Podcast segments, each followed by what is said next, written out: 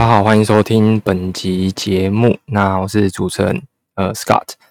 好，那在节目开始之前呢，想要先跟大家呃聊聊天。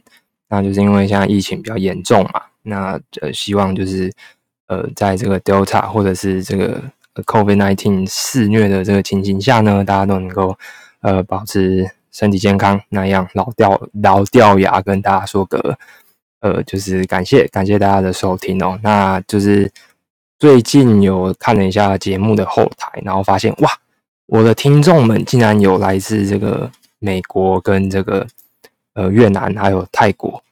的听众，就除了台湾之外啊，那就是非常感谢大家的收听啊。那不知道你是不小心点到还是怎样，那反正呃，就是就是就感谢你们的收听啊。对，就是哇，我的声音竟然可以传得这么远这么远，那觉得哦，令人感到意外，而且蛮开心的。那再来就是呃，就是如果大家有什么任何的留言，就欢迎在这个 Apple Podcast 下面可以留下，对，就可以看一下。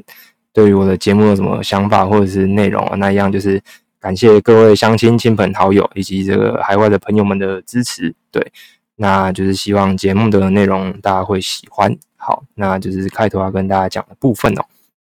呃，那今天呢，大致上要去跟大家讨论的一个话题，就是呃，延续呃，因为也不是说延延续啊，就是跟最近的时事比较有关。那怎么样的时事呢？就大概是这个。我们台湾的一个网红吧，就是把那个呃这个魔戒，我记得是魔戒，给翻译的一个大盗，他叫做宅神朱学恒。那他因为去送了花给这个政府机关，然后因为这样就被告，然后后来检察官就说 A 不起诉。那或者说呢，现在在这个疫情期间，有人可能在网络上面讲的那一个确诊的数字啊，或者是关于这个疫情的内容不符合，那可能就。把你这个涉违法送办。那再最后一个比较，我就觉得就是最近烧比较大的议题，那可能就是在我们的台湾一个很大的民意论坛叫做 PPT 哦，那上面有呃大家开始在呃嘲笑或者说开始在反串啊，就是这个，因为大家也知道在阿富汗发生一个比较令人这个心碎的这个事件哦，就是看到机场有一些比较呃心酸的画面。那但是就是可能在 PPT 上面有人就开始把这个我们目前的执政党啊，民进党，然后比喻成是这个塔绿班，然后就可能哎，大家就觉得说你干嘛？如果就这个样子，说台湾被恐攻怎么办？对，那这个会延伸到关于什么呢？就是在多年之前，我们在这个法国有看到一个《查理周刊》，那也因为他们发表了可能是比较像是亵渎这个他们的真主阿拉的这个呃漫画，然后发生了恐怖攻击。对，那想从上述这三个事情，想要跟大家讨论的是，呃，到底言论自由的界限是在哪里哦？就是，诶，什么时候我们可以讲话？就是人家可以去管制我们讲的话吗？法律可以去管制我们讲的话吗？或者说，我们什么时候知道说我们可以这样子去讲话？就是什么叫做造谣？什么叫做言论自由？那之间的这个界限大概会是在哪里？那想要从上述这三个事件呢，就是去跟大家聊一下，就是。也不知道大家对这三个事情的看法是什么？就是哎，就是哎，朱学恒，你这送花给政府机关，这不怀好意啊！那是后来检察官是不起诉啦。对，那就是或者说最近有很多人在这个疫情期间可能不小心，或者是转传，或者是误传，或者是真的故意的传，那因为这样被这个起诉啊，或者是被说什么要罚三百万之类的啊，那这样子是不是会造成说这个我们的言论自由会？受到线索，或者是我们可不可以去开像是塔绿班啊，或者说我们去批评一些政府啊，或者说商业行为的一些言论啊，到底什么叫回谤，什么叫做呃我的言论自由？那这个是希望大家可以去思考的一个点。好，那这个是本集节目最主要想要跟大家分享的。那最开始呢，想要跟大家就是聊一下一个我们比较。应该说是根基于民主法治国家的一个概念就是原则上我们都享有言论自由，对吧？就你不会今天就是说啊，你你讲了一个可能得罪政府啊，或者是你去呃讲了一个比较不讨喜的话，然后呢你就被就是放到这个 大炮里面被炮决，或者是犬决，或者是就是明天起来你就让你看不见明天的太阳，或者是请你喝茶，或者是你家水表坏了这样。对，那为什么会这样呢？就是因为呃我们的宪法是有保障到我们的。言论自由的嘛，但是我们也不能够无条件的去呃上升，说哎，这是我的言论自由，所以我就可以乱讲哦。但是要怎么样去区分呢？那这边就是提供给大家一个呃自己的看法，跟目前就是关于就是台湾啊，就是关于这方面大法官相关的解释哦。好，那通常我们都会去保护每一个人的言论自由。那为什么要去保护言论自由呢？就是国家或者是其他人为什么不能去干涉？主要是因为在一个民主的法治的国家，我们其实是希望是大家都能够去保障到个人的权利。好，那为什么要保障个人的权利呢？你就想象一下，今天就是呃，民主国家比较像是一个战斗陀螺，对我们的那个公领域啊，公共领域比较像是一个战斗陀螺。彼此之间呢，要把自己私人的部分给就是顾好，那巩固好私人，保障好私人，私人就可以随意的去发言。那发言出来的东西呢，就很像你把那个陀螺打在那个竞技场里面它就可以开始在里面转。那这个时候大家就会有各式各样的陀螺在里面转了，所以常可能有人会觉得说：天哪，民主国家那些乱七八糟的言论都不统一啊，就就是怎么会这样乱乱的？好那其实这算是一个民主国家一个特色，就是很多元，很没有办法说，呃，全部的人都有单一的一个声音，统一的一个口径哦。那要透过言论自由的保障，就是我们希望或者说我们期望，在各种不同的言论，不论是好的或者是坏的的言论呢，可以去里面做一个碰撞，可以去里面激荡哦。那最后可能就可以出现出一个新的。或者说是一个呃比较能够去战胜所有的言论，那我们之后就可以知道说啊，天哪，这个就是可能是算是比较有价值的言论。那所以我们期望去做的事情是，大家有不同的创意，有不同的想法，不同的论述，然后不同的意见彼此去碰撞啊，去讨论，去辩论。那呃，久而久之就会有一个算是最强的、最大家就是可以信服的言论给出现了。但有时候我们又会怕有一些就是。啊，摆明就是出奥博，或者是摆明你就不应该把这个东西打进来的东西给呃进来里面乱搞。那有时候可能因为这样，我们会把这个比较明显、比较好的这个言论给排除掉。那什么时候我们要把这些言论给排除掉？什么时候应该要保障呢？就是涉及到我们刚刚讲的言论自由的部分哦。好，所以首先大家就就是要知道说，我们言论自由啊是宪法保障啊。为什么宪法要保障？因为我们不希望我们的国家只有一个声音，我们的社会只有一个声音哦。我们希望有各种不同的声音可以去倾听不同的观点，那这样子我们才可以去激荡嘛。那也比较知道说，就是怎么样可以让大家更好。是一个讨论跟辩论的过程哦，所以它其实根本上是一个民主的一个精神在这个里面哦。好，那最早有关于这样子的这个法治上面，或者说是这个关于政治上面的这个辩论，关于这个言论自由的部分，其实最开始这边提供给大家几个，诶，什么时候我们是比较保障它的，就是那个言论自由的标准啊，什么时候我们是比较保障它的？那第一个标准呢，是从这个美国美国法的一个法官哦，叫做。Holmes 大法官应该是大法官对，那荷姆斯荷姆斯大法官不是 James 哦，是荷姆斯对，他提出了一个标准叫做明显而立即的危险。那什么叫明显而立即的危险呢？就是你今天讲的这个东西是不是会对我们的社会、对我们的公领域或者是大家呃会造成一个很明显的危险？那例子是什么呢？假设你今天在这个电影院里面看电影哦，那你今天就大家都坐满满的嘛。他突然在里面大喊说：“啊，失火啦！大家快跑啊！”那你觉得这样可以吗？但不行嘛，大家就会被你吓到，因为是你造成所有的人都有明显而立即的危险跟危害，就大家就是会被你这个言论给震折到嘛，也不是说震折，就是说，就你对大家是会有影响的，而不是你在里面说：“呃，这电影好难看哦。”就是是不一样的嘛。所以这是第一个判断的标准，就是明显而立即的危险。所以大家可以去想一下，说就是为什么这个呃。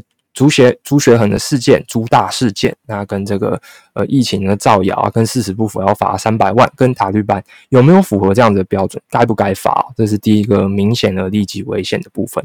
好，那第二个呢，就是我们会针对的是这个有一些人啊，我们会给他一些言论免责权，像谁？国会立委，我们的台湾的国会立委，可能就是大家看到都都都玩 gay，就吵架，呃，丢东西，打架王这样。可是他们讲话，其实我们在法律上面，呃，是不是要给他一点保障的？是什么样的保障呢？就是希望他们在讲话的时候，可以就是尽量的维持客观公正，那不要受任何外界的这个干扰到。所以会希望说，呃，国会立委有一些呃言论的免责权。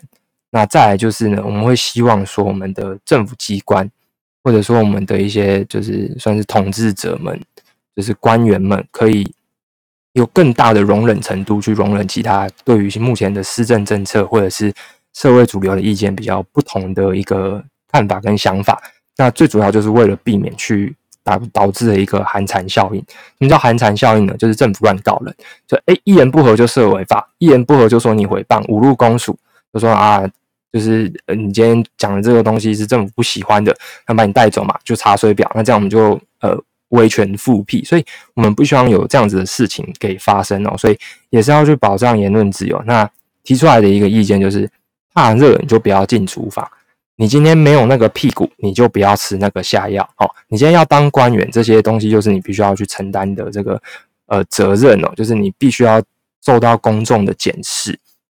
好，那再再讲另外两个呃例外哦，就是呃在我们大法官的释字这个呃第六百一十七号，也就讲到说这个猥亵性言论哦。什么叫猥亵性言论？我们有分硬蕊跟软蕊。硬蕊就是说有这个暴力啊、性虐待啊、人兽交啊，或者是其他没有艺术性、医学性或者是教育性呃价值的猥亵资讯或物品哦。那像这种东西是，请你完全不能够呃公然的贩售或散播。例如说，你今天在网络上散布这个幼童的裸照，那这完全就是不能够接受嘛。那像这样子的东西，我们就是不能在言论自由保障的范畴以内哦，因为这种言论不需要进到我们的公论坛，或者是我们没有必要保障你这种就是低俗的言论、低俗的这种就是发表的这种意见哦，就是没就是讲难听一点，你没有必要必要进来跟大家战斗啦，就是你就是 out 这样。那第二个呢，就是这个软蕊哦，那软蕊就是所谓客观上足以触刺激或者是满足性欲，然后让所有一般人觉得就是哎。诶，不太好吧？不堪呈现在大家面前，或者是不能忍受的。那如果是这种东西，你可不可以卖？可以，但是你要有适当的保护措施哦。例如说这个封套啊，或者是警语。好，那所以这个是针对猥呃猥亵性言论的部分，所以这个算是我们在言论自由的一个例外。那最后一个算是争议比较大的，就是所谓的呃诽应该念诽吧？诽谤性言论。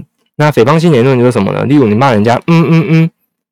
嗯嗯嗯，是这个，大家用嘴巴闭起来念麦当劳这样。嗯嗯嗯，对对，好，那 那有点不像。那像回谤性言论，就是说我们要拿捏说什么是含，就是我们是不是故意乱告人呐？那什么时候是呃，就是人家讲的这个话是，其实是要保障他的言论的。呃，我们的这个四至五零九号所做出来，就是说你今天要去自行证明你的内容是真实的。就比如说，你有查证啊？我有啊，我真的有相当理由相信啊。那这样子，在这种情况下，我们就呃不会去处罚你哦。那等于说，就是相反来说，如果你今天没有查证，那你就不是在言论自由保障的一个范围之内哦。好，所以透过这个比较简短的议题，大家可以去想一下，就不论是朱学恒不起诉的事情也好，或者说是这个大家疫情可能讲的是，呃，例如说我们就台湾。然后什么防疫大家都很严格，就是哎都已经疫情了，还在干嘛干嘛干嘛干嘛？哎，听说那边有确诊者，哎，那如果说今天传的东西是不一样的，那我们可不可以去起诉他？我们可不可以去把它用呃国家法律的这种层次去介入哦？那再来就是 PPT 上面可能大家就是在开这个塔利班塔利班的玩笑，就说这个民进党是塔利班呐，然后什么就是圣地卖家，就陈其迈的那个卖，然后家是家属的家，可不可以开这种玩笑？那这种东西是不是在这个言论自由的保障以内？那以上就是提供一个就是参考的标准，就是呃，他们到底有没有造成社会明显的利己的危险？好，那他们是不是应该要保障的高价值的言论，例如说是政治啊、商业性的言论，是鼓励我们社会创新的，还是它是那种就是比较猥亵的或者是诽谤的言论哦？那再就是呢，呃，这个言论自由跟寒蝉效应之间彼此的。这个拿捏的标准应该要是在哪里哦？那以上这个就是，呃，透过今天的节目，想要跟大家去谈论关于这个言论自由的部分。那另外一个呢，就是呃衍生的啦，就是所谓的防卫性民主。什么叫防卫性民主呢？我今天可不可以在台湾公然的鼓吹这个呃共产主义啊？我们要颠覆国家啊之类的？我们可不可以有这种言论出现？那这个也是值得思考的问题，因为。你今天呃讲的东西可能是试图颠覆我们的国家的范畴，就是我们刚刚讲的，你就想象那个陀螺场啦。我们今天说我们不要打陀螺了，我们今天不要打陀螺。对，今天大家都讲一样的，可不可以有这种言论出现？陀螺不好玩，大家都不要玩。那这个也是就是大家可以去思考的一个点哦。所以呃。这一次就是简单跟大家聊一下关于言论自由的部分啦。好，那最后是稍微找讲一下我个人的意见。嗯，那我自己是觉得就是言论自由就是挺重要的。对，那我个人是觉得，就像刚刚讲的，我是比较倾向是任何所有的言论都可以发出来讲，但是除了一些诽谤啊，或者是一个呃，就是对社会一点贡献都没有那种很乐色的言论，你就可以不用讲。这，这是什么？白话文叫做粗暴的言论大可不必啊，对，就是粗暴言论大可不必讲出来。那呃，就是对社会没有贡献的言论大可不必。对，所以这以上是关于这个呃言论自由，大家可以去想一下它的宪政的这个背景哦，还有说为什么在民主国家这么的期望或者是想要去保障大家发声的声音。所以要有一个基本的概念是在民主国家，大家说。发言都不一样，想法不一样，意见也不一样，其实是一件很正常的事情。那我们要做的应该是怎么样？我们要去尊重人家，我们要去尊重人家讲的话，我们要去尊重人家发言的权利。那除非是什么？他讲话一点就是就那些狗屁倒渣的那乐色言论，就是 talk shit，就不要让人家 talk shit。这样，那 talk shit 的定义就是说，你不要去危害到大家。对，如果没有危害到大家，那我们就允许你 talk shit。那如果你有呢，那就不好意思，我们可能就必须要由你承担起相对应的责任，或者说这不在我们言论自由保障的范围。好，那本集就是简单跟大家聊一下这个部分。那希望大家会喜欢今天的思考点的部分哦。对，那感谢大家的收听，拜拜。